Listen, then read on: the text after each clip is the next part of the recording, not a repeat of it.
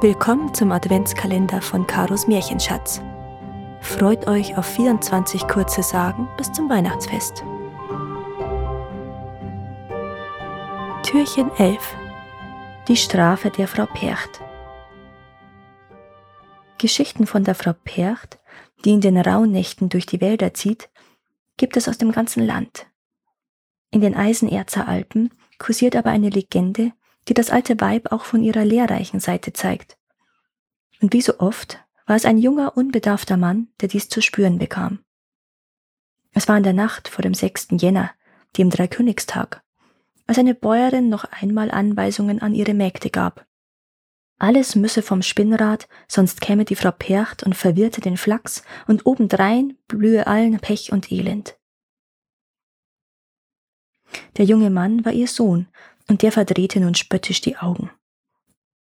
Was man sich denn da antue, alles nur Märchen, alles nur Schauergeschichten, nur weil man am Feiertag eine saubere Stube haben wollte. Doch dem nicht genug, bereitete die Bäuerin auch den Esstisch vor, mit einer Schüssel Milch in der Mitte und zahlreichen Schalen und Löffeln drumherum. Gott segne euch, Frau Percht, sprach sie mit fester Stimme, und auch die vielen armen Seelen, die bei euch sind. Daraufhin ging sie zu Bett.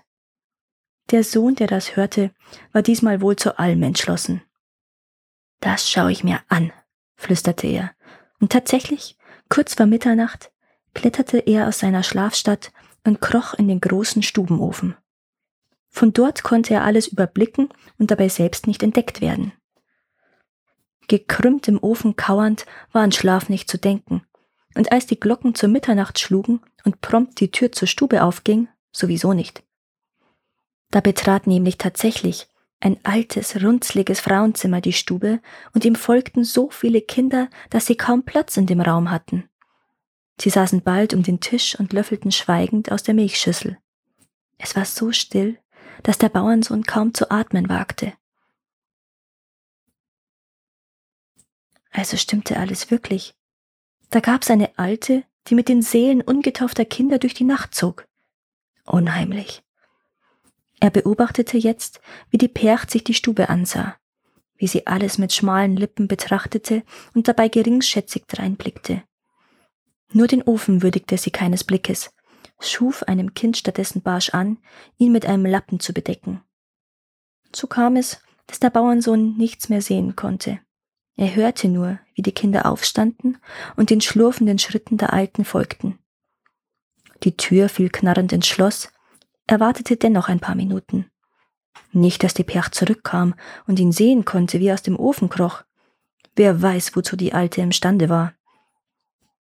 Schließlich öffnete er die Luke und kroch aus dem Ofen. Doch da erkannte er, dass die Finsternis, die ihn zuvor wegen des Lappens umgab, geblieben war. Er stolperte, riss die Augen auf, suchte nach irgendeinem Lichtschimmer. Doch nichts. Alles blieb schwarz. Am nächsten Tag führten ihn die Bauersleute zu einem Einsiedler in den Bergen, einem dieser letzten Weisen, denen man noch zutrauen durfte, mehr zu wissen als die Bauern selbst.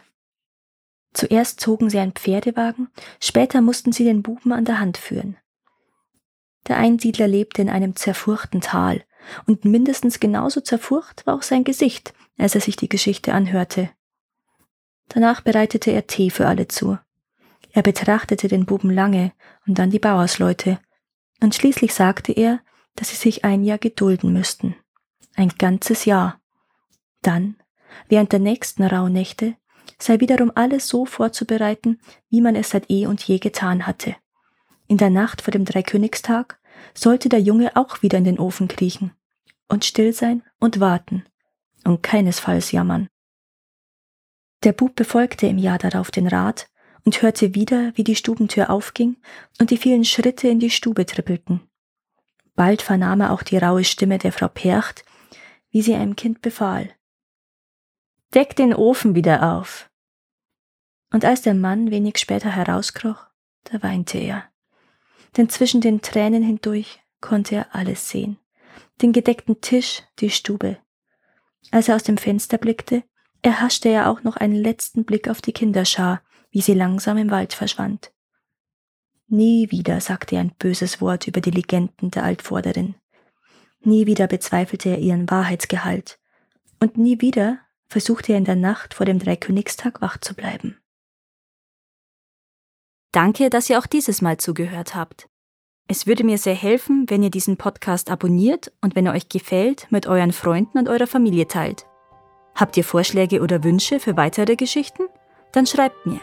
Meine Kontaktdaten findet ihr in den Show Notes. Bis zum nächsten Mal.